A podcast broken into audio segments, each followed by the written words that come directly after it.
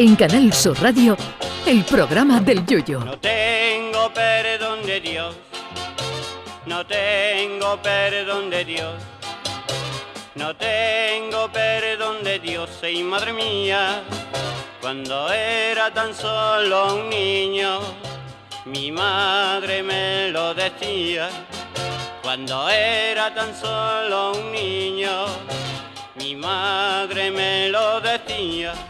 Si yo les hablara de algo que se llama Svalbard, posiblemente pensarían en una librería de Ikea por módulos, pero no. Svalbard es una isla de Noruega que está más perdida que Belén Esteban en cifras y letras.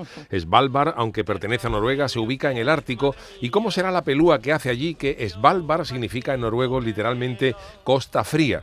Que para que un noruego diga que hace frío, eso es como si un cordobés dijera que pasando de los 42 grados empieza a hacer calorcete. Allí en Svalbard hace tanto frío, y esto es totalmente cierto, que está prohibido enterrar a los muertos porque no se descomponen. O sea que si se te muere el abuelo lo puedes sentado en la butaca que va a estar como el primer día. Eso sí, en Svalbard si saludas a alguien y tarda más de tres días en responderte, lo mismo que está muerto. Para que se hagan una idea del frío que hace allí, hace algunos años desenterraron el cuerpo de una persona que había fallecido en 1917 y los virus que mataron a la persona seguían intactos. Eso es más o menos como colarse en el pasillo de los congelados del Carrefour en camiseta, calzona y chancla en diciembre.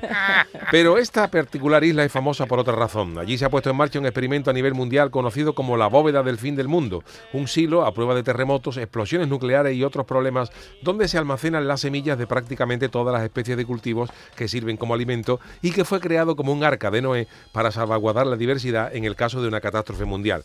¿Y por qué hablo de esto hoy? Porque es noticia porque España por primera vez ha metido allí las mil primeras semillas españolas.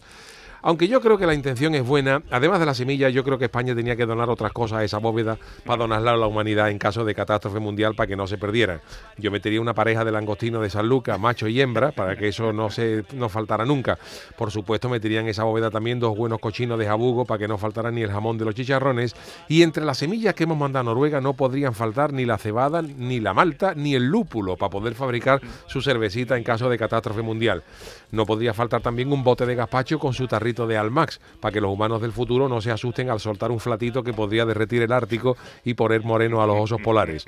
A dicha bóveda tendríamos que mandar también otras cosas que no son semillas, pero sí típicamente españolas, para que si algún día la humanidad se destruye y se recupera, con lo que hay allí, sepan cómo hay que vivir. Yo metería en ese cupo una siesta, pero como es físicamente imposible al ser algo etéreo, al menos manda un vídeo de cómo hay que pegarse un buen cabezazo después de comer de 4 a 6.